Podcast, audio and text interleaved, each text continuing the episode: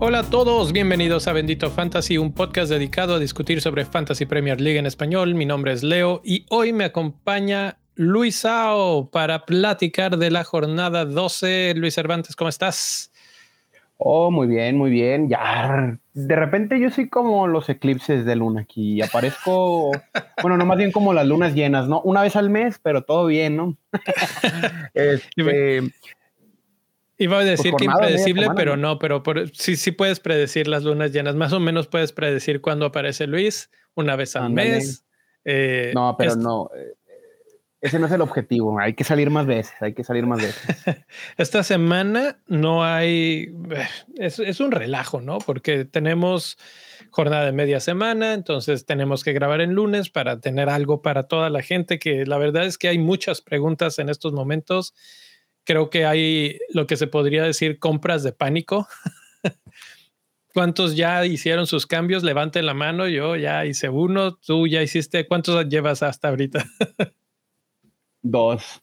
Ya, ya me valió. Ya dos. Y voy por el tercero. dos. tercero. ¿Con menos cuatro o dos este que tenías planeado con, mm, con no guardadito? Es el free trans, el free transfer más el hit. Entonces ya hay menos cuatro. Ya vamos, vamos bien, ¿eh? vamos empezando con todo. Pues la cuestión ahorita es que no solamente es jornada de media, semana, sino que para los que son nuevos en esto del fantasy, cuando un equipo no juega, los jugadores que tienes de ese equipo no hacen puntos y no te los van a recuperar ahorita. Te los recuperarán si algún día tienes el, la fortuna de tener esos jugadores durante la doble jornada con la que recuperen ese partido. Pero por ahora hay que tener en cuenta que si tienes jugadores del Arsenal, si tienes jugadores de Manchester City, no van a jugar. Y es un problema porque yo conozco a gente que tiene hasta seis jugadores combinados de los dos equipos. ¿Y qué haces? ¿Qué haces? ¿Tú, tú qué harías? ¿Cuántos tenías tú, Luis? Ah, cuatro. A cuatro. ok, con cuatro puedes sobrevivir, ¿no? Dos cambios y ahí la llevas. Pero ya cuando tienes seis, y es que además esta jornada, no sé si a todos les pasó, pero a mucha gente les pudo haber pasado. Nos, nos sucedieron dos situaciones. Rhys James, jugador súper popular, lesionado. Y luego Madison, última jugada del partido, se deja caer en el área, lo amonestan por fingir la falta quinta amarilla, suspendido. Entonces, lo digo porque justamente a los dos jugadores los tengo. Fue mi peor jornada en mucho, mucho tiempo, porque a Rhys James lo compré con un menos cuatro para esta jornada y se lesionó. Y a Madison lo compré la semana anterior y no hizo nada y ahora está suspendido y el plan era tener a James y tener a Madison para la 12. Ahora que ninguno de los dos están, eh, pues habrás menos esos dos, menos todos los que ya no iban a estar de por sí. Entonces, si te encuentras en una situación similar, eh, ¿recomendarías el, el pre-hit para algo así? Mm, no, no, no, no, no. Ni siquiera con, con, ocho jugadores fuera. Oh, es que deberías tener muy mala suerte para tener ocho jugadores fuera, ¿no? En esta Game Week. Es que es, que es muy posible, porque si tienes a los seis de Arsenal, Manchester City, más, estos dos que acabo de mencionar, ya son, eh, ocho. Pero me parece que incluso aprovechando que estamos en semanas intensivas de, Premier League, estaría interesante probar Wildcard, ¿no? También, en caso de que la tuvieran. Porque va a ser una Wildcard cortita, ¿no? De la 12 a la 16. Entonces podrías atacar de diferente forma. Sí. La única cuestión, y aquí es compensando un poco mi, mi, estrategia, yo voy a utilizar mi wildcard en la 13, que es inmediatamente en cuanto empiece la jornada de mañana, activas wildcard y empiezas a reestructurar tu equipo de cara al final del, pues del torneo antes del mundial. Tenemos la jornada 13 a la 16, son cuatro partidos, pero puedes estructurar a tu equipo maximizando para esos cuatro partidos y no importa si realmente, por ejemplo, no sé si quieras para siempre a un Kepa a, Rizabalaga de aquí al final del torneo, pero lo puedes tener de aquí al final de hasta la Copa del Mundo, ¿no? Entonces, yo no usaría mi wildcard ahorita, la usaría después. Puedes topar a tu equipo con jugadores que tal vez no quieres mucho y luego lo recompones por completo. Puedes vender a, tus, a tus jugadores de Arsenal y a Jesús, etcétera, y no te preocupas porque la siguiente jornada los vuelves a comprar y reestructuras bonito el equipo. Claro, es que creo que también depende de la desgracia que, que la congoje cada jugador, ¿no? Hay, hay jugadores que han decidido nada más tener a Haaland dentro de los equipos del City. Hemos visto gente que tiene a Foden, que tiene a Kevin, que tiene a Cancelo, que tiene a Ederson, que tiene a Haaland pero también yo he visto gente desprenderse de Gabriel Jesús. Entonces creo que han estado pensando sus estrategias para traer un Iván Toni, que es casi casi inrotable, que con el regreso de Mitrovic también va a ser uno de los pocos que repita.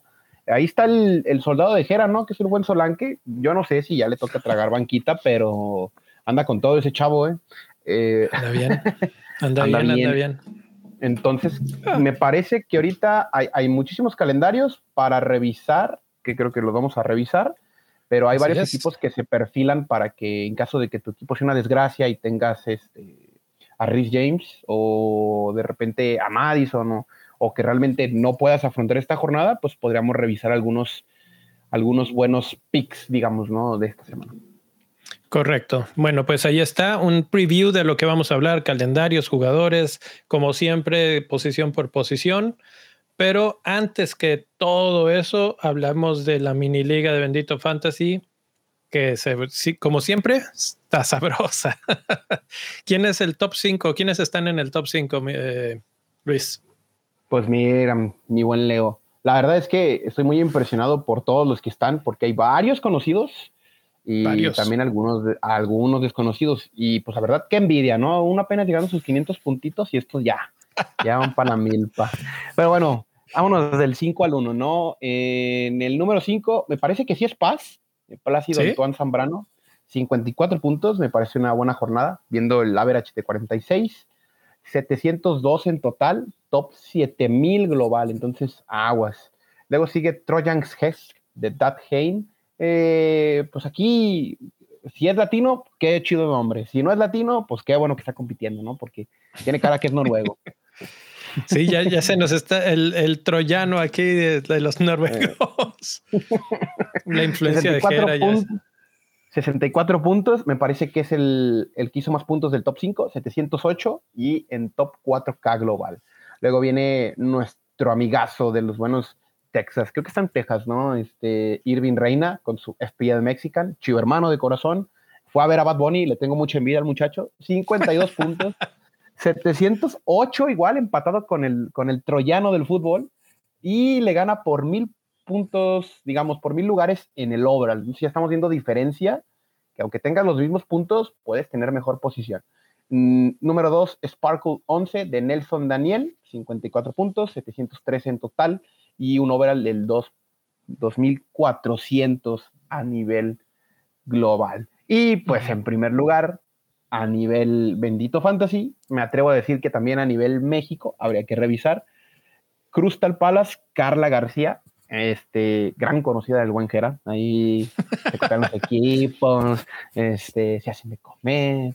Le mando un saludo. Este, una vez, una vez nos escuchó decir cosas feas y yo dije, ay no, voy a quedar mal en su visita, pero no, se ve que es barrio. 715 puntos en total y, ojo con el top, 1900 a nivel global. Para una liga de 10 millones me parece que ya, ya la armó. Ya se hizo la machaca.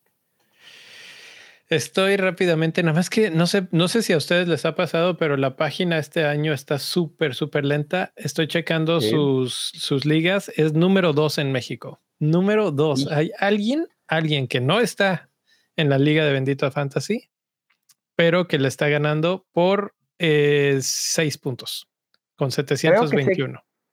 Creo que sé quién es quien va en primero de México. Sí, sí, sí. Lo, tuvimos en el programa antes de eh, empezar.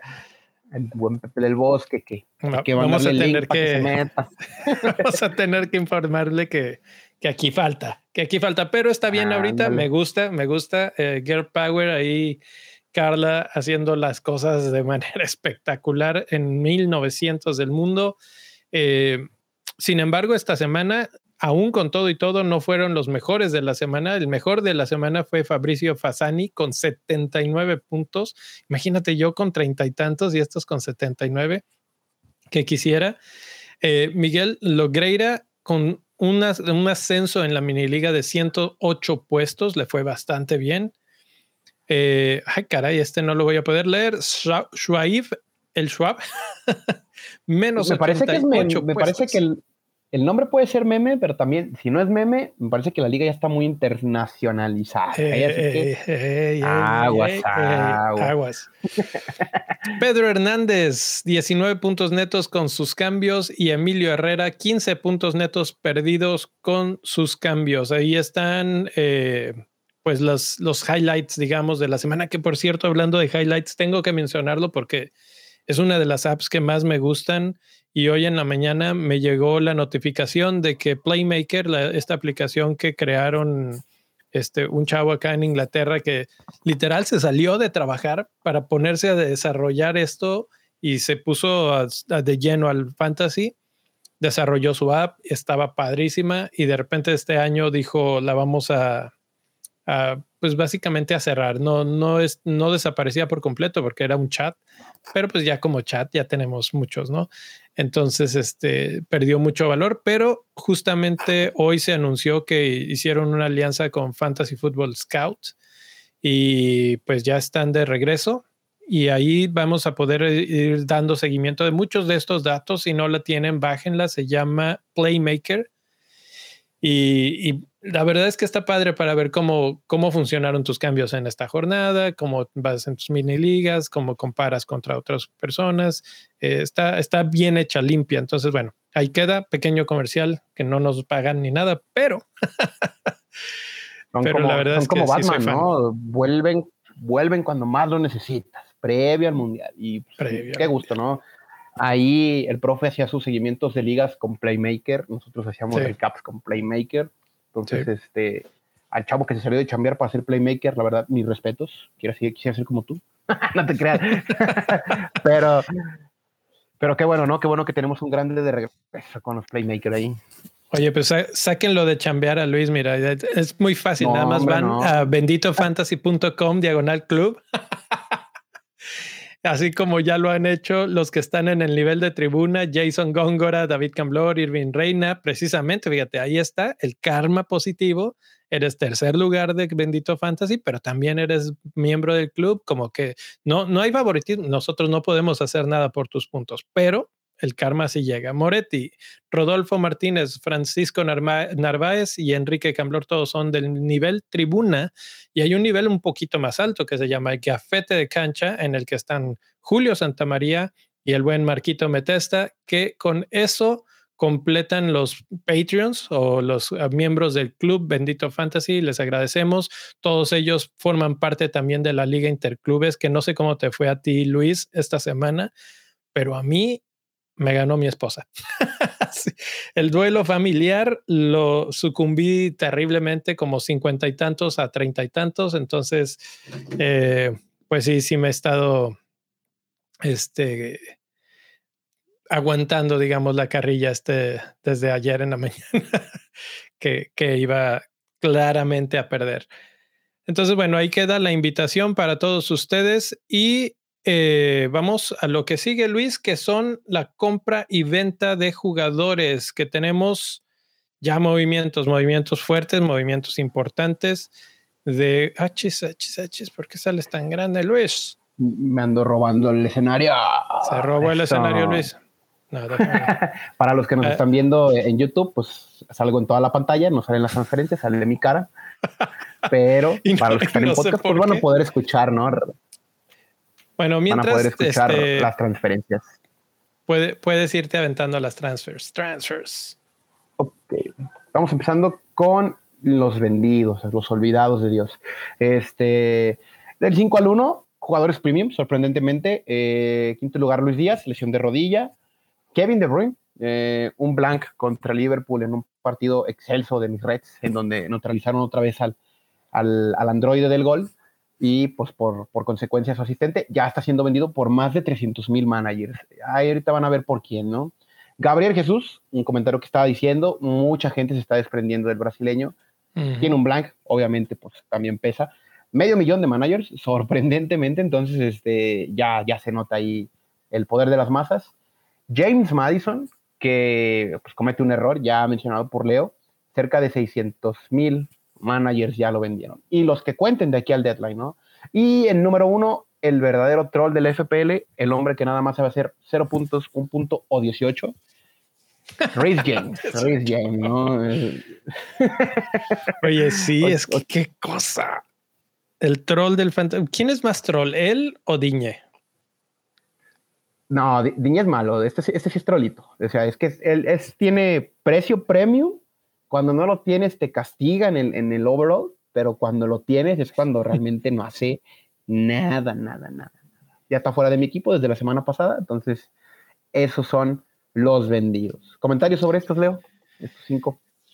Ah, pues entendible todos los que tienen la banderita roja, Madison el que más me molesta. Creo que me molesta más que James, obviamente, porque James no controla que, que se lesione. Madison sí controla sus amarillas y la verdad es que para que un jugador que juega en esa posición de la cancha tenga cinco amonestaciones, me parece una falta de concentración total para un jugador además tan importante para ese equipo, ¿no? Entonces, eh, pues eh, eso, los, los James y Luis Díaz, entendible. De Bruyne y Jesús, entendible porque están haciendo espacio para los jugadores que van a llegar esta semana que, que sí jueguen.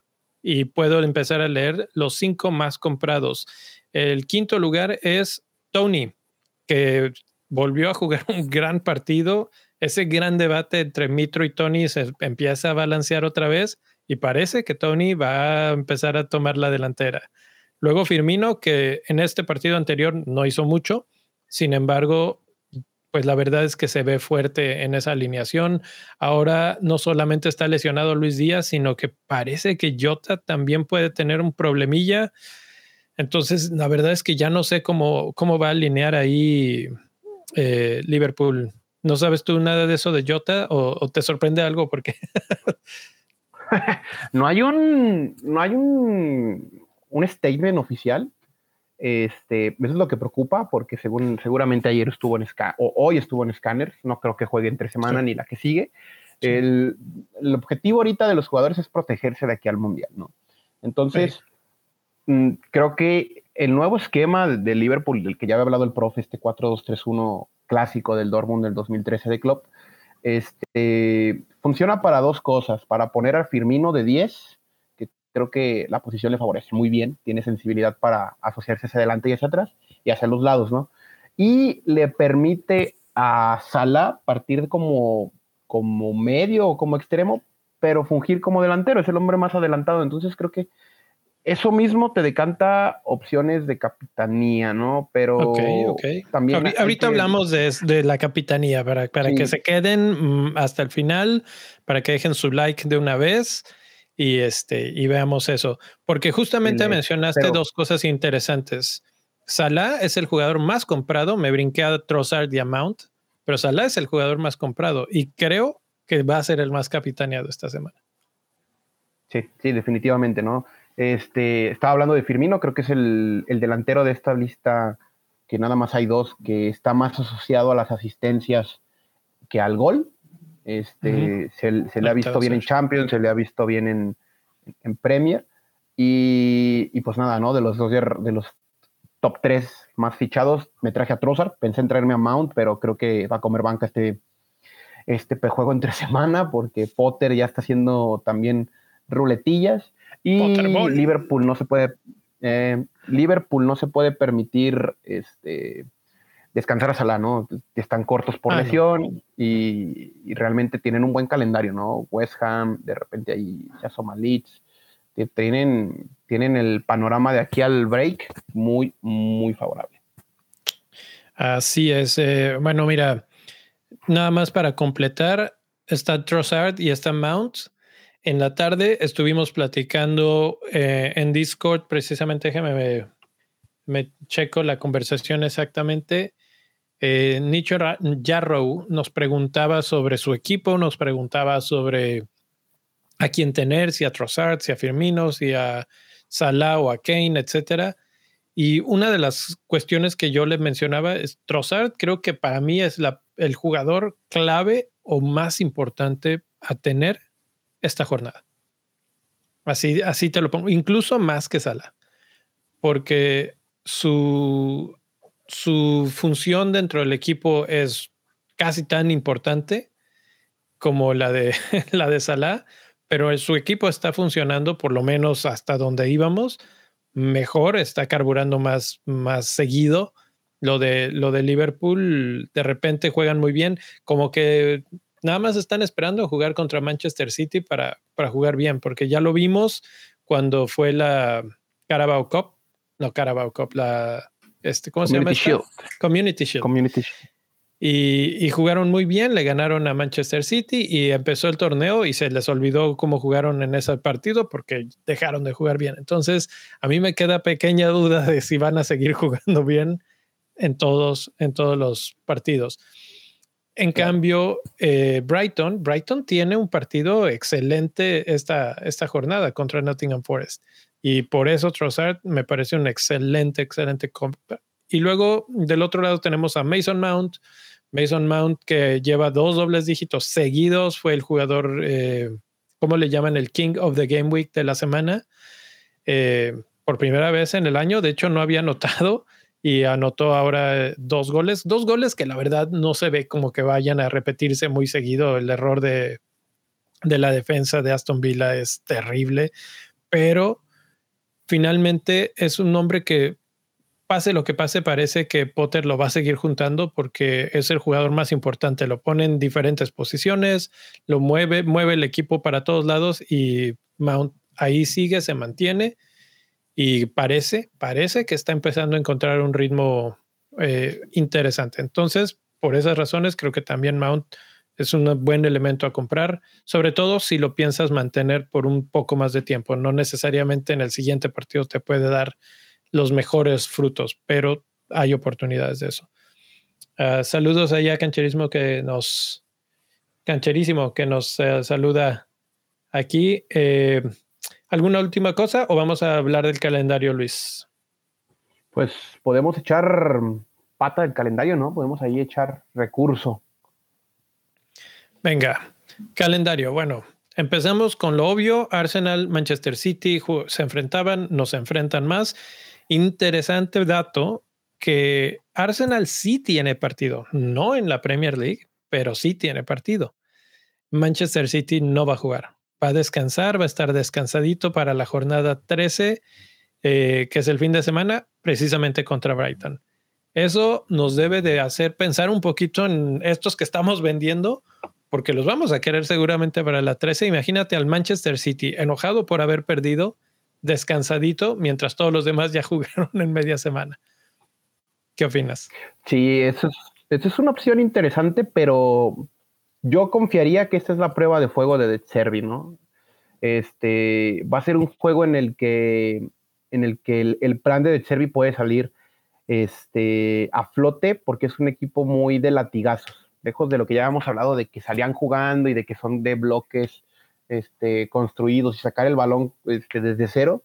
Si De Cervi pone sus planteamientos que pone en Italia, me parece que van a esperar al City y al latigazo. Y lo impresionante aquí, o lo que podría atentar contra clean sheets en el City, es que Brighton sí tiene jugadores para echar latigazo. Entonces creo que el City viene de dos partidos en donde estaba como en trance, ¿no? Contra el Copenhague, en donde pues con uno menos no, no supieron por dónde más entrar, y contra Liverpool, eran los 11, pero no esperaban un Liverpool así, ¿no? Que los neutralizara, no que quisieran hacer su propio juego. Entonces, si, les, si les dejan hacer su juego eh, y el plan de Chervi es que lo hagan y yo les respondo, me parece que el City también se puede empezar a, tropezar. Pero pues, la calidad de la plantilla no se le niega, está Erling Haaland y probablemente pues él sea quien destrabe este juego. ¿no? La cuestión aquí es que Brighton no es una escuadra que tenga tantísimos elementos. Van a jugar media semana, van a volver a jugar en fin de semana contra un equipo 100% descansado. Entonces eso pues, en mi mente preocupa. Lo, de, lo del partido contra Liverpool y el anterior de Manchester City, digo, Manchester City llevaba ya una ventaja muy clara en el partido anterior de Champions League, como que salieron más cancheros, se me figura. Y además, la expulsión, pues sí afectó un poco a su, a su movilidad, a su ritmo, etcétera, etcétera. En el partido contra Liverpool, a mí me parece que les pasó lo que siempre le pasa al Manchester City en partidos importantes. Yo lo llamaría como un partido de copa de esos de, eliminación directa, porque a Pep le encanta experimentar en esos partidos. Cambió la alineación y no salió con el cuadro de la forma en la que había estado funcionando mejor, como cuando le metió los goles, los seis goles a Manchester United. Cambió esa formación, que es precisamente la que acabas de mencionar de Liverpool, y con la que probablemente le hubiera causado mucho más problemas porque perdió el impacto de Kevin De Bruyne, porque perdió el impacto de Foden en la banda derecha y lo que hubiera podido causar de problemas Grealish, por ejemplo, en la banda izquierda. Entonces, yo no entiendo por qué Pep hace esas cosas y del otro lado, Klopp planteó muy bien, cerró espacios y, puso a Diogo Jota a correr toda la cancha y a eliminar cualquier peligro de Kevin De Bruyne en la banda derecha que solito estaba anulado por la posición en la que lo pusieron y con esa doble marca pues perdió mucho, mucho impacto. Pero, eh, pero sí, yo creo que vamos a tener que regresar a, los de Manchester City porque no solamente es Brighton, sino después es Leicester que están recibiendo goles de cualquier equipo. Ahora imagínate el City. Luego Fulham, que también es un rival bastante débil en defensa. Luego Brentford y luego nos vamos al Mundial. Entonces, sí tenemos que considerarlos fuerte. Creo que Foden, De Bruyne, Haaland, si los estás vendiendo, ten un plan eh, para regresarlos a tu equipo casi, casi que inmediatamente. Esa, es la cuestión. Ahora, Arsenal similar, ¿no? Porque tienen en la 13 a Southampton y en la 14 a Nottingham Forest. Dos equipos que también están en malas condiciones en términos de, defensa. ¿A quién te vas a quedar tú de Arsenal? Solamente tengo Martinelli, pero, pero, ahí está mi niño Bucayo resurgiendo con tres partidos seguidos anotando, ¿no? Cuatro goles en tres partidos. Creo que. ¿Crees que lo mantenga? Este, sí, sí, sí, sí, sí, Está, está muy bien. Creo que ya está fino, ¿no? Las primeras tres jornadas estaba bien desatinado. El bueno era Martinelli y Odegaard, que tuvo un doble ahí por jornada tres. Ahorita me parece que es de los más finos en Premier, ¿no? Es, creo que es de los jugadores más determinantes. Porque si tú ves el penal que, que pegó contra Liverpool después de lo que falló en la Euro, eso habla de madurez y tiene, creo que 21 años. Y de confianza en sí mismo. Debe haber ganado el premio al Golden Boy hoy. Debe haber ganado el Golden Boy hoy, ese es mi argumento, pero este, creo que está barato, no llegan a los 8, creo que están 7.8. Entonces me parece que tanto él como Bowen sufrieron las primeras jornadas para arrancar y ahorita ya están con, muy entonados. El otro que se perfila como opción, si es que regresa, a mí me gusta mucho Sinchenko. Y si Sinchenko vuelve a tomar la titularidad, este, es para traerlo sí o sí. juega como mediocampista, entonces creo que por ahí serán esos dos.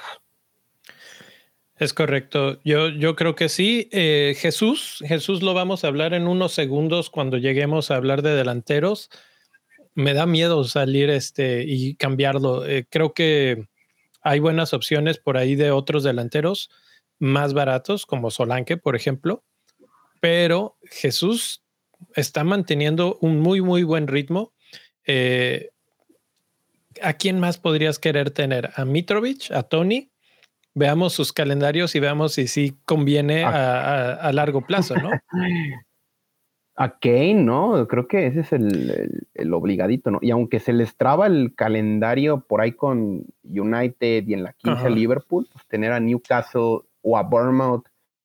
Y en la 16, que es cuando creo que nos echamos todos de vacaciones a Leeds, es, es imperdible, ¿no? Traerse al, al soldado. A ver, en, a Harry Kane en este partido contra Manchester United, y aquí es una lástima que Neil no nos pudiera acompañar hoy, eh, pero creo que ese partido va a ser muy cerrado, de pocos goles también, y no sé si, si Kane sigue en su excelente racha que ha tenido, creo que no ha tenido un solo blank en lo que va del torneo. Todos los partidos ha regresado algo.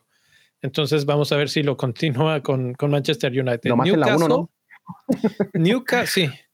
Newcastle en el de visita no son tan fuertes, entonces ahí sí creo que Tottenham puede hacer un buen partido, Bournemouth igual. Luego les toca Liverpool, Liverpool que está resurgiendo. Y en la 16, aunque sí nos toca Leeds, es una jornada antes del Mundial. No sé, ya es mucha especulación, pero no crees que algunos jugadores digan, eh, no, no me vayas a juntar. o, que quieran este, cuidarse más o que le entren menos al balón. O sea, siento que esa jornada va a ser muy extraña en ese aspecto, sobre todo tan, tan cerca del Mundial. Entonces, por eso Kane, Kane, es una muy buena opción, definitivamente, pero eso te elimina, o sea, bueno, si vas a tener a Haaland y vas a tener a Kane, definitivamente ya no te alcanza para un tercer premium o va a ser muy difícil tener un buen balance en el equipo.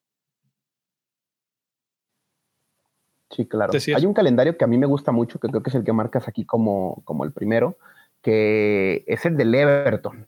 El Everton después de Newcastle tiene Crystal Palace, Fulham, Leicester, Bournemouth y, y para de contar, de ahí empieza el Mundial.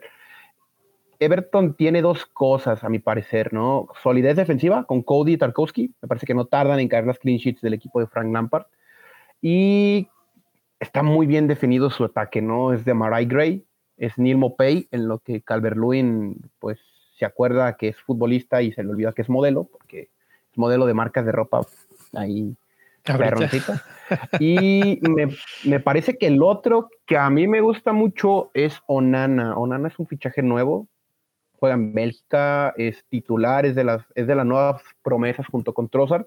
Y a mí me sorprende que esté en el Everton. Estaba en Francia, creo. No, creo que sí estaba en Bélgica, en la, en la Jupiter League.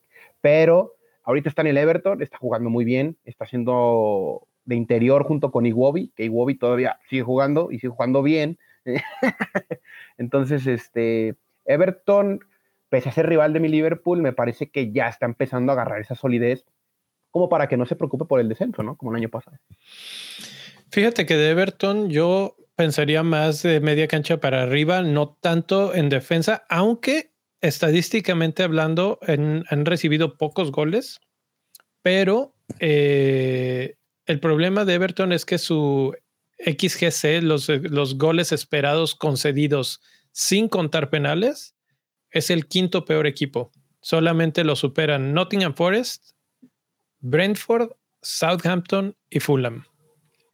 Entonces, eh, como dices, tal vez poco a poco se pueden ir considerando, consolidando, sobre todo por el calendario que tienen. Eh, desde la 13 a la 16 es excelente. Es el momento para que dejaran de conceder goles, porque no se han visto mal, mal, pero siempre terminan perdiendo el clean sheet. Y entonces eso es molesto, ¿no?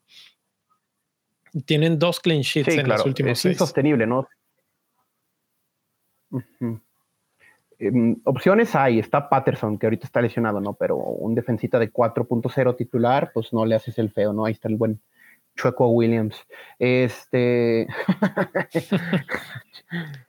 este, pues no sé, ¿qué otro calendario te gustaría revisar, no? Ah, hay dos, hay dos más que. Es el bueno, ¿no? Sí, dos más que me gustaría. Uno de ellos es Liverpool, pero lo guardamos para el último. Eh, Crystal Palace. Crystal Palace es el segundo lugar en, en el ticker que tengo aquí. Eh, no son perfectos sus partidos, pero son buenos. Wolves no ataca mucho, no ataca casi nada. Aún con Diego Costa no se han visto muy, muy potentes al ataque, entonces creo que es un buen, buen partido para tener jugadores en defensa. Eh, por ahí ya nos habían mencionado algunos en el chat. Eh, Everton. Gehi, Anderson. Gehi, por ejemplo, Anderson. Entonces, pues ahí es una buena opción si estás buscando una salida de tu Rhys James o, algo por el estilo. Eh, creo que esa es la apuesta correcta. Luego tienen a Everton, Southampton, West Ham, Nottingham Forest.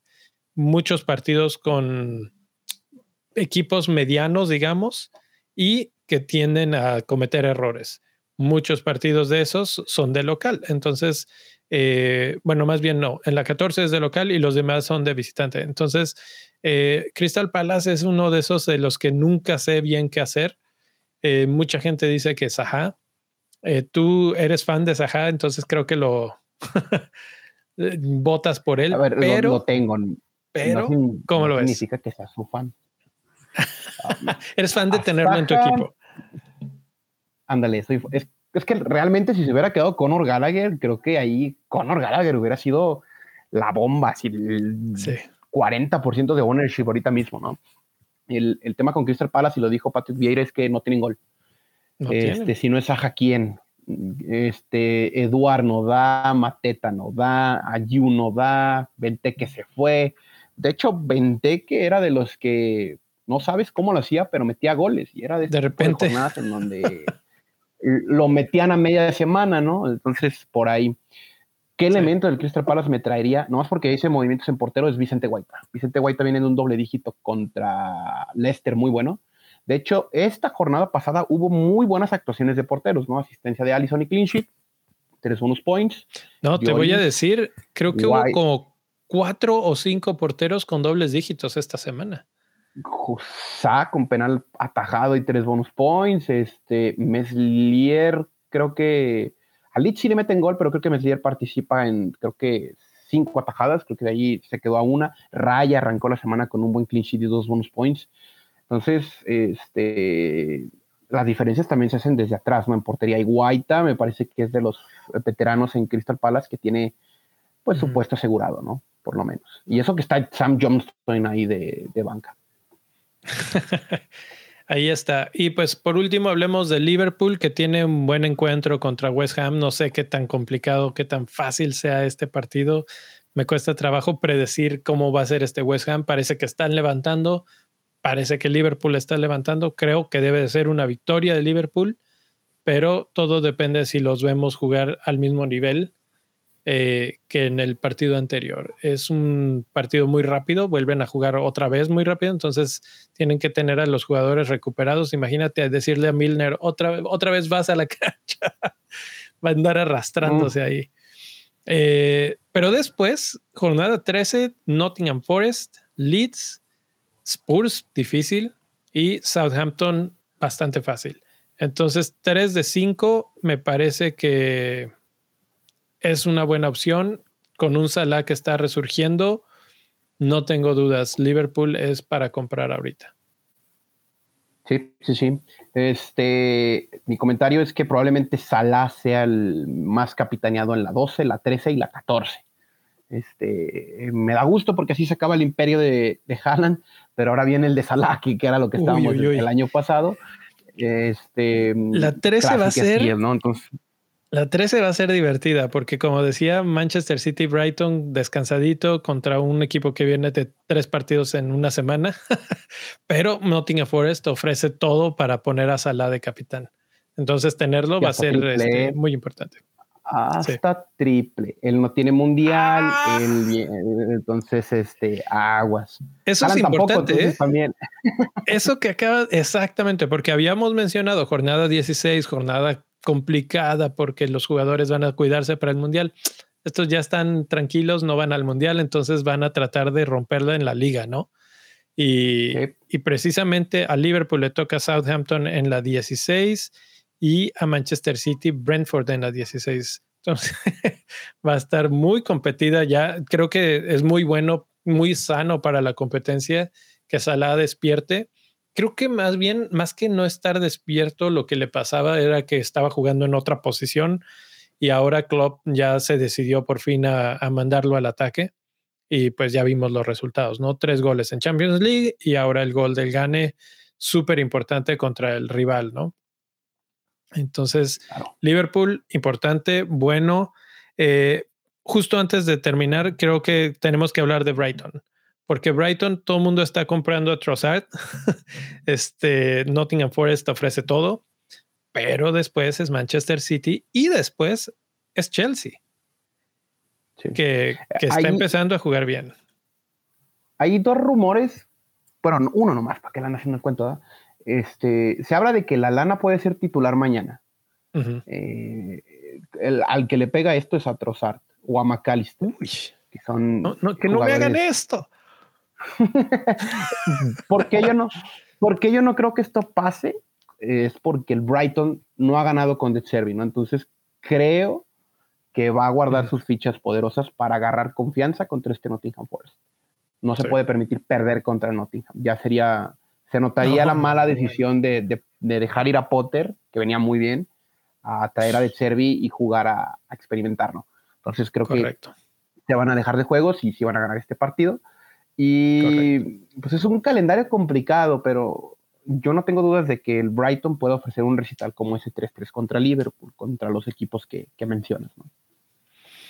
Manchester City lo, lo, veo más difícil. Chelsea sí, a Chelsea sí le pueden hacer este, la ley un partido muy complicado. No, sobre todo porque, o sea, tú ves el partido anterior de Chelsea gana 2-0, pero Aston Villa, que por cierto acaba de correr a, a Gerard, eh, le hizo un gran partido. De hecho, mereció muchísimo más. Kepa por fin, por fin pagó todo lo que cuesta. y no me refiero al costo de fantasy, que por cierto es bastante barato y, empieza a volverse a candidato interesante. Aunque los partidos de Chelsea de aquí al Mundial no son tan, tan interesantes realmente.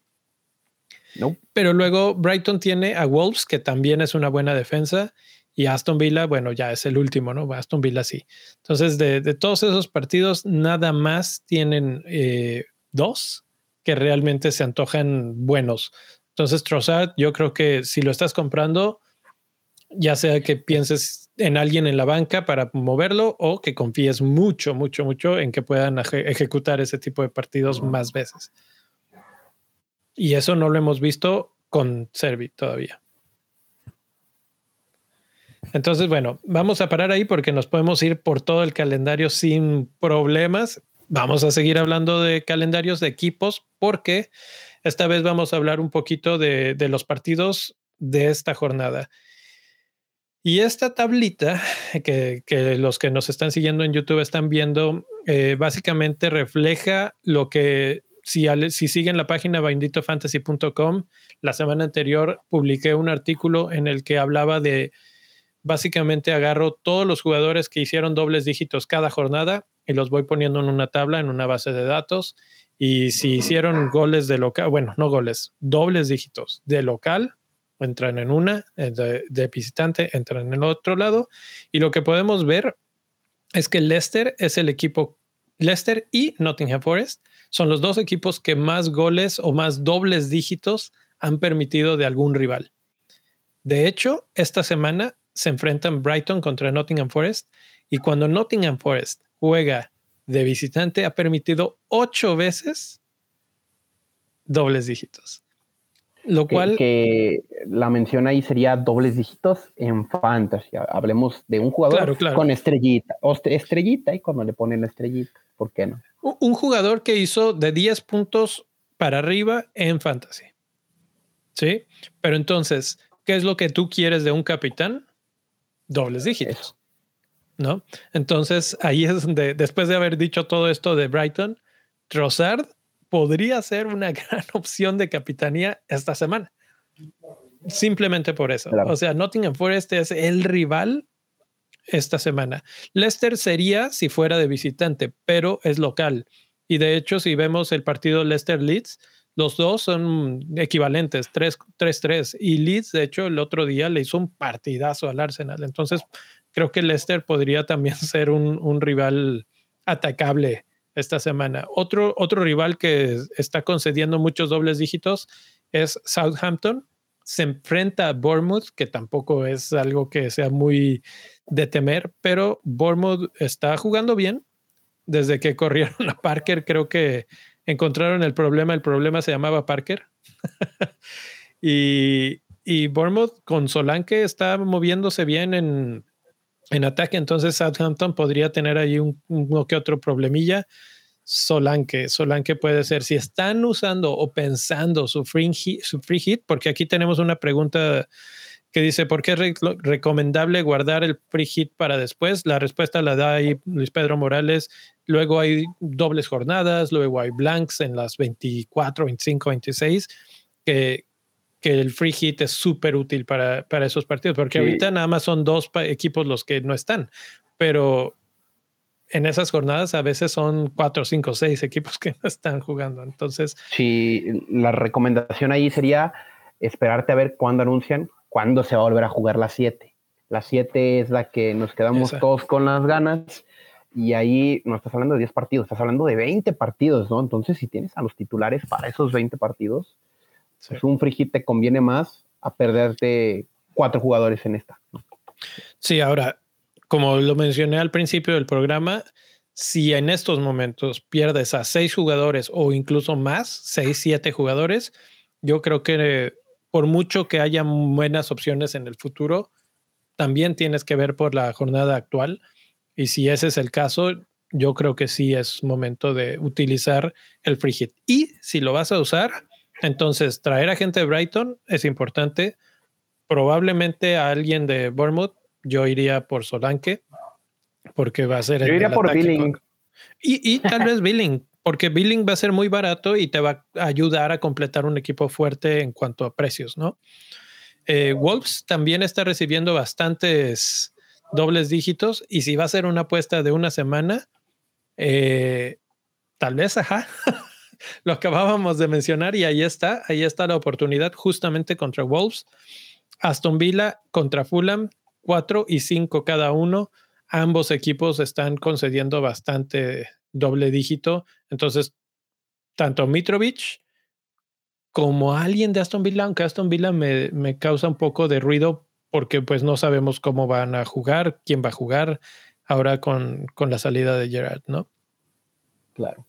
Este va a ser diferente, ¿no? No creo que creo que van a tirar un interino si es que llegan a anunciarlo de Gerard pero, pero bueno, ¿no? También, si vemos del otro lado, que es la parte de la tabla que sí quería platicar también contigo, es los equipos que hacen esos dobles dígitos, ¿no? Y en el top 1 y 2 tenemos a los que no juegan, eh, que es este, Manchester, City y Arsenal, ¿no?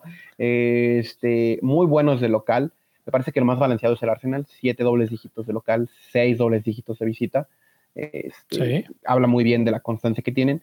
Pero abajo tenemos a todavía equipos del Big Six, ¿no? Tottenham, que, enfrenta al, Manchester United, no le va bien de visita, no solamente tres dobles dígitos, ¿no? Creo que Tottenham se ha visto bien en casa, muy bien en casa.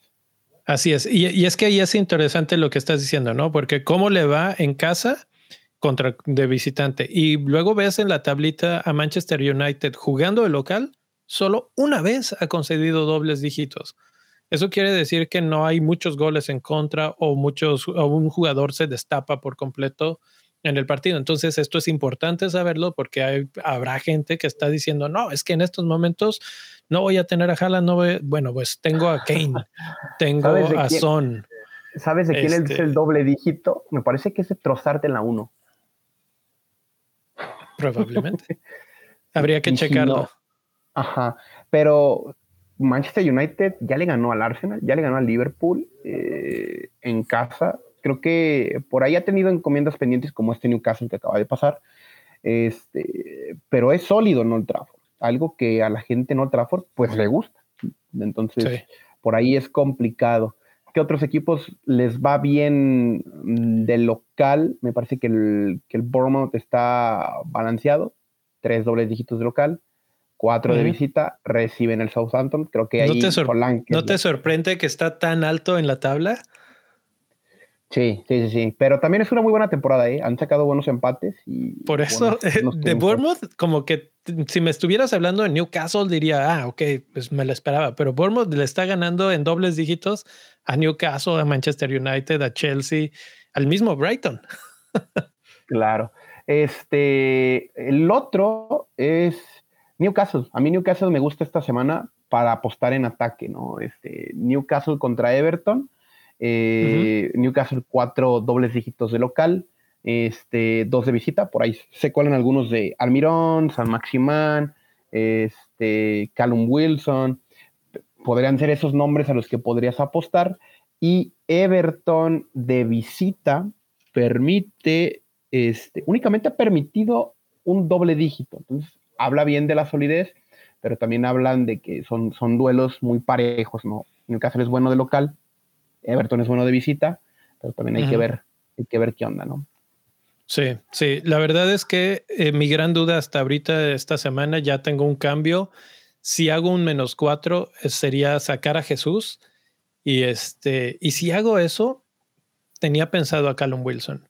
Cuando terminé de armar esta tabla y los datos, dije, hijo, pero Everton se está defendiendo bien. Sin embargo, creo que puede ser un partido intenso, interesante y donde Newcastle pueda conseguir el gol temprano, creo que puede ser este bastante beneficioso para ellos. Entonces, yo, me gusta. Yo tengo buenos recuerdos de Callum Wilson contra el Everton. Una vez me lo traje, me lo traje para un previo a una Game Week, un viernes. Ellos jugaban a las seis y media contra el Everton y les metió doblete. Todo el mundo fue por calvert y yo dije, no, yo quiero a Callum Wilson. Y les metió doblete y la neta, era de esas veces que te levantas bien feliz de tu camita y dices, ay, jole, va a ser un buen día. Pero este bueno. va a ser un buen día. Pues ahí está. Eh, pues creo que esos son los más importantes, ¿no? El de Liverpool contra West Ham, creo que el último a mencionar. West Ham no concede mucho, solamente dos en toda la temporada como visitante. Eh, pero Liverpool está en cuarto lugar y como local siete ocasiones ha conseguido dobles dígitos. Entonces, sí, es, creo que eso ya nos marca la pauta para decir Mozala, después de este envión anímico que trae, creo que es clarísimo candidato, ¿no? Va a ser claro porque no hay nadie más. Está este, Trossard. Pero, exacto. Pero una de las opciones para que tú te decantes por trozar es mi siguiente argumento. Eh, uno de los dos dobles dígitos que permitió el West Ham de visita es el de Dean Henderson en jornada 2, en donde está un penal. Ok. Entonces, este, yo tendría ese argumento como para decir, a ver, a lo mejor West Ham de visita se cuida más las espaldas que de, que de local. Entonces, a lo mejor el plan sea neutralizar a Salah. Eh, eso podría ser para argumento para ir por trozar, ¿no? Y, justamente, ¿eh? porque ¿qué pasa cuando juega Liverpool contra Manchester City?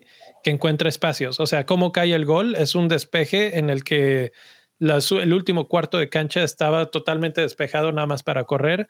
Todo fue cuestión de darle la vuelta a Cancelo y ya se acabó. Entonces, esos espacios son los que en los que vive Liverpool felizmente. West Ham no va a hacer eso. West Ham se va a tirar un poquito más atrás y va a tener un poco más de orden defensivo. Entonces, bueno, eh, hablamos un poco de equipos, hablamos de cómo andan, pero vamos a hablar ahora de jugadores porque hay muchos jugadores que considerar. Todos los que vean en, en blancos son los que no juegan, los que no tienen partido en la 12. Y pues incrementé la lista en lugar del top 10 al top 15, porque, bueno, los quise eh, mantener aquí para que los tengan al pendiente. Si quieren volver a ver estas gráficas, eh, como siempre, la invitación está abierta para que se conecten al Discord. Ahí normalmente subo estas gráficas para que las vean con tiempito, que las analicen, etcétera.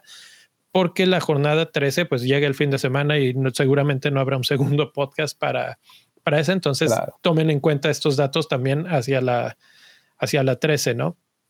Eh, en términos de defensas, ¿quiénes son los defensas que están más cerca del gol, vamos a decirlo así? Y el, me sorprende, pero mi, mi es el que tiene eh, los números más altos en XG en estos momentos. Era Gabriel y Strick los que estaban más cerca. Strick creo que está un poco por el gol que acaba de meter hace poco. Pero eh, mi, ¿cómo lo ves? ¿Lo ves como opción para esta semana? Bueno, si, si yo fuera. Eh, si yo fuera bohemio, sí me lo traería. Este, no lo soy, ¿no? Eh, al final, yo quisiera darle transparencia también a los que los escuchan en podcast. Este, pues son tablas, este, con, pues como coordenadas, ¿no? Como cardenales, digamos. Estamos haciendo una comparativa entre punto A y B, que es este, en defensas XA y XG, en cuanto a ataque, cómo se proyectan, este, Estaba en mí, creo que era lo más importante, Struich por el gol. Castaña estaba muy bien, fíjate, ha participado. Castaña está muy bien.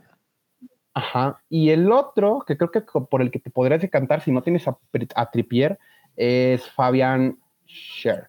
Pero también Tripier domina las asistencias, ¿no? Entonces. Que, que justo te iba a decir eso, ¿no? Eh, Scher está dominando el XG, supongo que por centros, eh, cabezazos, remates de cabeza.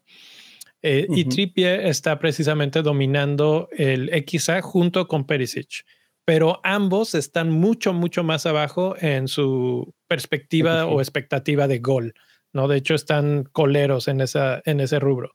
Entonces, ¿te animarías a dobletear uh, defensa de, de, Newcastle, Trippier y Share? Y Pope. Y Pope. y Pope. Ándale. Ahí está ¿Te la vas doble. a meter no, en eso? Sí, con, con, en triple no, en el doble ahí ya. Pero en, en, defensa creo que Trippier es el fijo. Trippier has tenido un temporadón. Trippier tiene vertientes en defensa, en ataque, en todo. Entonces creo que uh -huh. por ahí es ha sido la figura de los laterales ingleses esta temporada, ¿no? Desgraciadamente para los jóvenes, ¿eh? porque lo hacen bien, pero no tanto. Y el otro que a mí, por ahí, siguiendo con la tabla, es Van Dyke. Yo le tiro mucho a Van Dyke, el profe me ha escuchado tirarle a Van Dyke, pero el partido, el partido pasado es del Van Dyke del que, del que yo me enamoré, carnal. O sea, es del que, el que te defendía y el que no lo regateaba a nadie. Tenía... Y justo regresó en esta, en el momento sí. que lo necesitaban, regresó. Claro. Septiembre lo juega muy mal. Para mí el septiembre de banda, que es el peor que ha jugado en su carrera, ahí con sus debidas proporciones, pero viene el Mundial, tiene que retomar nivel y el recital del, de este domingo se puede volver a repetir porque no hay variables en defensa. No hay defensas para Liverpool. No hay, no hay. ¿Qué opinas de Connor Cody? Este, pues juegan el Everton, ya, ya vamos mal, pero Elita, pero andabas, Elita, estabas hablando de defensas de Everton hace rato, entonces, y, sí. y tiene buen calendario a futuro. Es, es que ese es el tema en Fantasy, ¿no? En, en, Fantasy no te tienes que tocar el corazón, entonces hay que ser objetivos. Cody está haciendo sólido con Tarkowski. Creo que Tarkowski es más barato que Cody, entonces ahí, yo ahí te daría la respuesta, ¿no? Yo diría por Tarkowski, pero okay. Cody en Wolves dio varios retornos la temporada pasada y también quiere mundial, entonces creo que va a ser de esos defensas que con el calendario clarito, mínimo un gol se va a aventar, mínimo. Ahí de mis acuerdos. es que es bueno para los remates en tiros de esquina. Entonces ahí están algunos defensas que, que llaman la atención. Son el top 15 que han hecho los mejores puntajes en las últimas seis semanas. Eh, la verdad es que se repiten en cuanto a tiros y en eh, probabilidad de, de, goles o de participación en goles. Entonces, para no darle vueltas, vamos a hablar de mediocampistas, que generalmente es el tema, el tema que más llama la atención. Y ahí no, no sorprende que se llena de puntitos blancos de todos los que no están, que si De Bruyne, que si Shaka, Bernardo Martinelli, etcétera, etcétera. Todos esos, pues no los podemos seleccionar. Entonces, a quienes sí podemos seleccionar, el que tiene el XG más alto, incluso más alto que los que no están, se llama Mohamed Salah. Creo que con eso ya cerramos el caso, ¿no? Carpetazo. sí, sí, sí. Es, es, fíjate que voy a hacer el ejercicio y, y seguramente lo postearé en el Discord. El últimamente me puse a hacer, en lugar de nada más ver el snapshot de seis jornadas, es ver cómo se ha ido moviendo en el tiempo, ¿no? En las últimas seis, pero en las anteriores seis, etcétera. Y algo que he ido notando por, por ir haciendo este ejercicio semana a semana es que Salah estaba con un XA más alto y con un, XE, un XG más bajo. Y se ha ido recorriendo hacia el otro lado, en donde tiene mejor probabilidad de gol y no tanto de asistencia. Eso, cuando lo ves ya en seis jornadas, que se haya recorrido, es muy bueno para nosotros. Es el Salah que, que vale 13 millones y que ahorita está de oferta. Ándale. El argumento también ahí, digo, puedes defender cualquiera de los argumentos. Yo me traje a Trozer, también me traje a Salah, pero si hay que hablar de que los que no quieren traer a Salah porque, oh, es que es flor de... Nada más se aparece en el partido contra el City y de repente se pone medio agridulce y todo. La realidad es que no estaba teniendo suerte frente al arco. pero lo estaba intentando.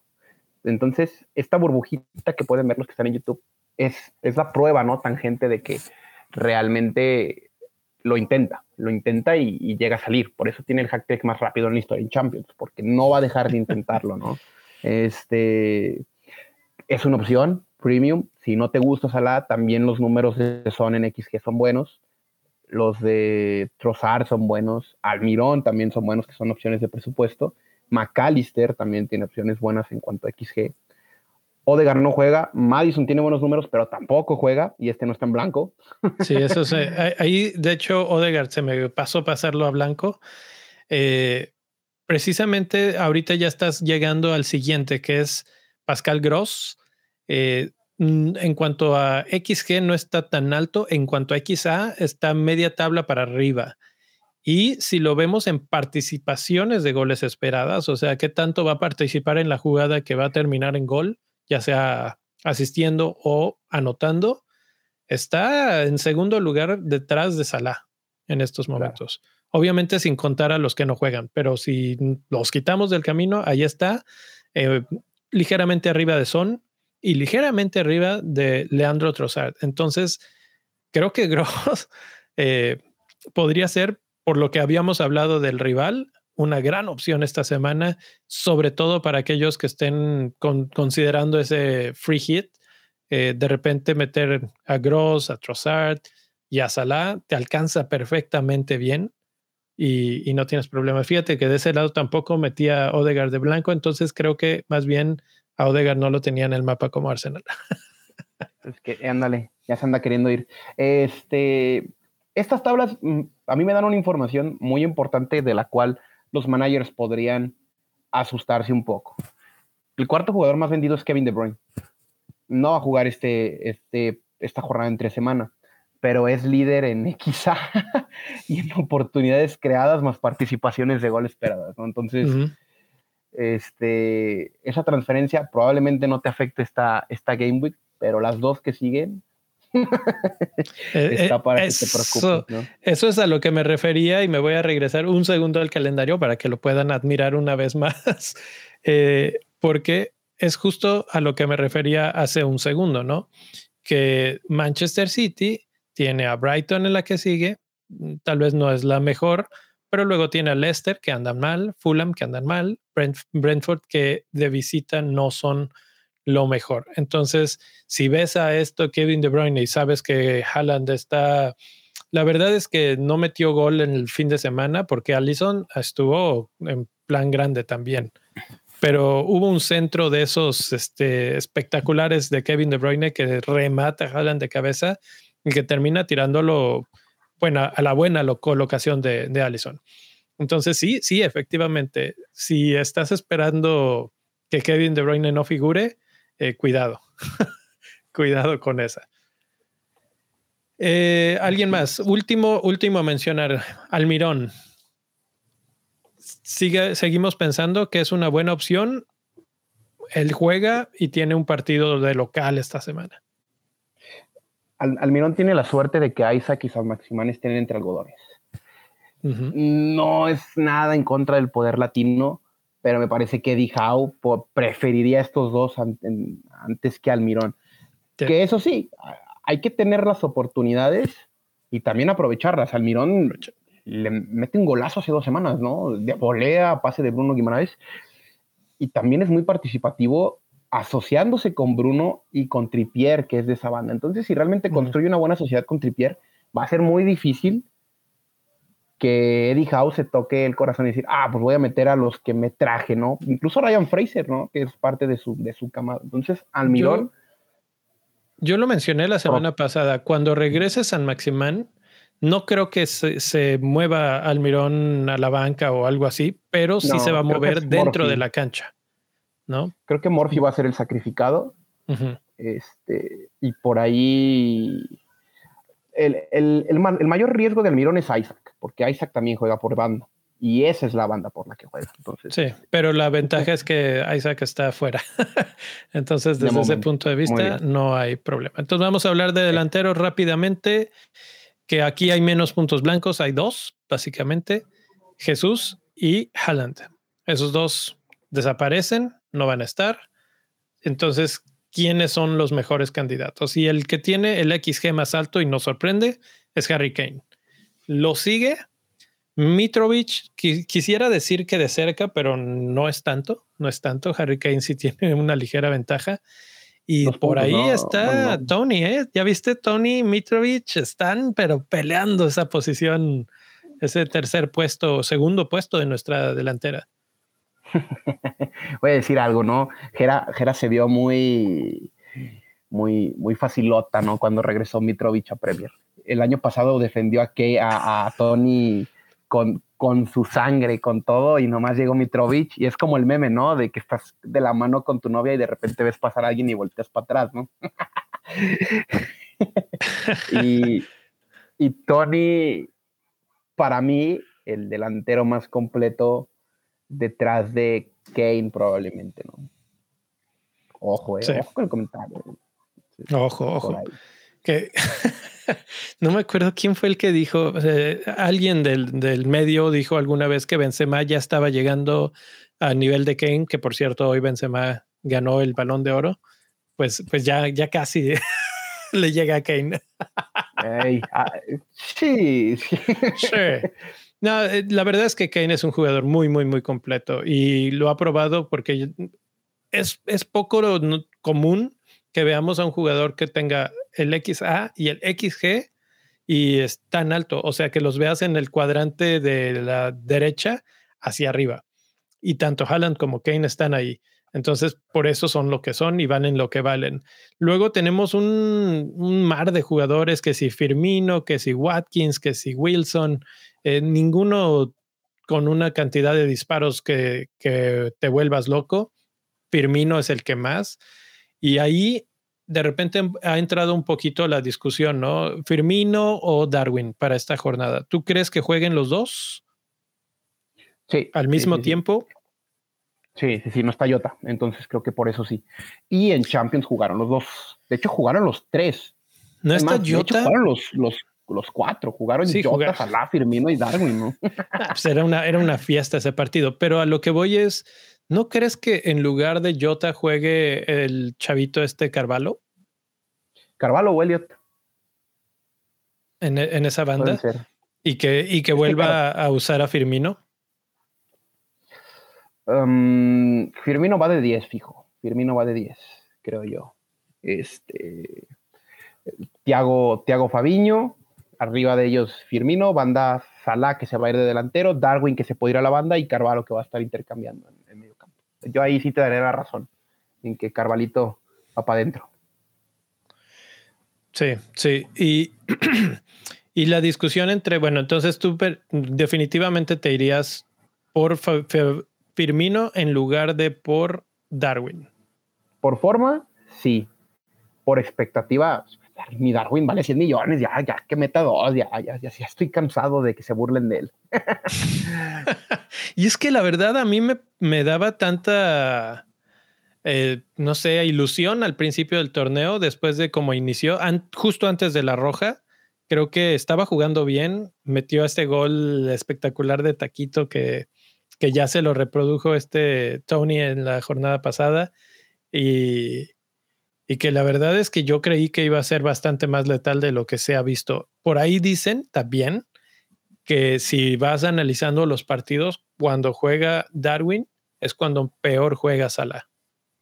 Entonces ahí es cuando me quedo pensando, hmm, ¿qué será que Klopp también lo ha notado y diga, bueno, entonces vas Firmino y ya más adelante entra, entra Darwin como a cerrar el partido.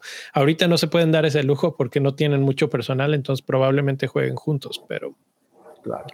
Pero entraba este, Mira, yo complementando un poquito esta tabla de delanteros y para ser más concisos, la razón por la que la gente vende a De Bruyne, Cancelo y no a Haaland es por esta tabla, ¿no? Haaland vive en otra dimensión dentro de los delanteros de Fantasy Premier League.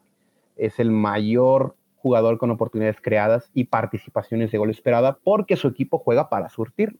También es el, jugador con, con mayor XG y mayor, bueno, no tanto, no tan, no tanto XA, pero sí XG también. Pero sí es también el que más tiene.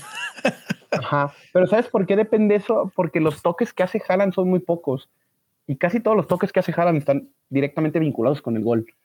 Pero es que eso es lo que quieres, ¿no? O sea, aquí los datos son fríos. Si vas a estar cerca del gol, te quiero en mi equipo, punto. Claro. Y, y esos jalan, esos jalan desde que se concibió como jugador élite. ¿Quiénes son los escuderos detrás? Me parece que el que le sigue es Kane, que de no estar jalan en, en esta temporada, creo que Kane tendría más de 50% de ownership, sin lugar a dudas. Pero también están los segundos escuderos, los Tony, los Mitrovich, los Solanke, los Jesús, este, hay gente medio artística, ¿no? Que de repente se agarra y, tiene a Watkins y tiene a, Callum Wilson o tienen a, a Micael Antonio. De repente hay mucho, hay mucho bohemio en la delantera. A Diego Costa, el profe tiene a Diego Costas, entonces este como de... hay, hay, ahí donde se ponen más curiosos en la delantera, porque el presupuesto te lo permite, ¿no? Yo te quería preguntar, bueno, eh, vámonos hasta el otro extremo. Solan, que mencionamos que Bournemouth anda más o menos funcionando y todo mucho tiene que ver con Solanke. Su XG es bastante pobre, es este, probablemente el más pobre de todos los que están en la lista. Su XA es ligeramente superior, pero tampoco, o sea, estamos hablando de que está al nivel de Che Adams o de Watkins. ¿Y, y qué se habla de ellos dos? No, nada. Entonces, eh, nada. Por ahí también aguas con, con esa contratación. Solanke tampoco crea muchas oportunidades y tampoco participa mucho. O sea, es básicamente tiene pocas y de repente alguna de esas caen, pero no es un jugador que esté constante, constante en ese, en ese tratar de meter gol. Claro, sí, completamente de acuerdo contigo. Y Ah, bueno, ahí aparece, mencioné hace un segundo a Wilson. Wilson lo que tiene es un gran partido esta semana. Entonces, Wilson, Wilson. La verdad es que sí se me antoja tenerlo. Eh, o sea, Aston Villa contra Fulham y déjame saco aquí la tablita de nuevo. Fulham es el equipo con el peor, eh, la peor expectativa de goles concedidos en contra sin tomar en cuenta penales. Es de 21.3. Southampton es el segundo peor y es de 16.8. O sea, el brinco es tremendo, tremendo. y, y por eso es que pienso, digo, es que Wilson, o sea, por el amor de Dios, ya hagan algo. Obviamente el problema es a quién demonios va a meter el que esté de interino eh, ahorita con, con Aston Villa. Creo, creo que si son listos van a tratar de buscar los goles. No sé si vaya a ser Watkins, no sé si vaya a ser Ings. Y esa es mi gran, mi gran duda. Eh, del otro lado está Wilson y, Wilson, este, pues ya dijimos, ¿no? Cuando Newcastle es local, es, es él, él es el, el verdadero hombre del de, ataque de, de Newcastle. Si salvó a Tom Hanks de la locura, puede salvar a mi equipo de perder el ranking, ¿no? Pero bueno, no, ahí, por ahí vi un comentario de, mi buen amigo Humberto, Humberto Gómez, que tiene ahí, él, es manager de Corleone FC de, de, las primeras jornadas, y pues ahí hubo varias participación también en el chat, ¿no? Ahí, bueno, buena comunidad como en los viejos tiempos. ¿Por qué Con los viejos. ¿Sabes qué es lo que pasa? Es que cuando viene Luis llegan, llega la bandita. Eh, la verdad es que muchas eh. gracias por estar por aquí. Si ya están por aquí de una vez, alcancen ese botoncito que tiene el pulgar para arriba. Nos ayuda bastante a que YouTube se dé cuenta que sí estamos por aquí y no, no nada más estamos hablando en el aire y que los promocionen los videos a los demás, que llegue a más personas. Eh, bueno, ¿alguna otra cosa, Luis? ¿Te este, convenciste de algún menos ocho? sí, sí, sí. Ahí, ahí me está haciendo ojitos el, Wilson. El, problema es que no tengo quien vender.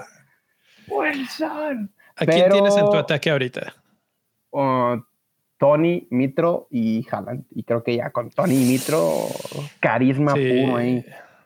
No, creo que, bueno, es que tú lo puedes ver en en estas, listas, ¿no? Los dos están en donde los quieres ver incluso mejor posicionados que Wilson. Entonces, claro. Eh, no, bueno, ese es un buen punto para terminar. ¿Cómo ves el partido de Tony contra Chelsea? ¿Crees que sí les anote? Eh, Chelsea con, con Potter lleva ya varios partidos este, con clean sheet. ¿eh? Cuatro clean sheets seguidas, este, si mal no me equivoco. Un poco con suerte y este con Kepa volviéndose Deus, pero. ¿En, en Stanford Bridge o es en, en el estadio de los Bees? Ahorita te digo. Me parece que es en el Stanford porque Chelsea visitó. No, no, es este. Chelsea es visitante. Ok, pues, pues es en Londres, se juega en el orgullo.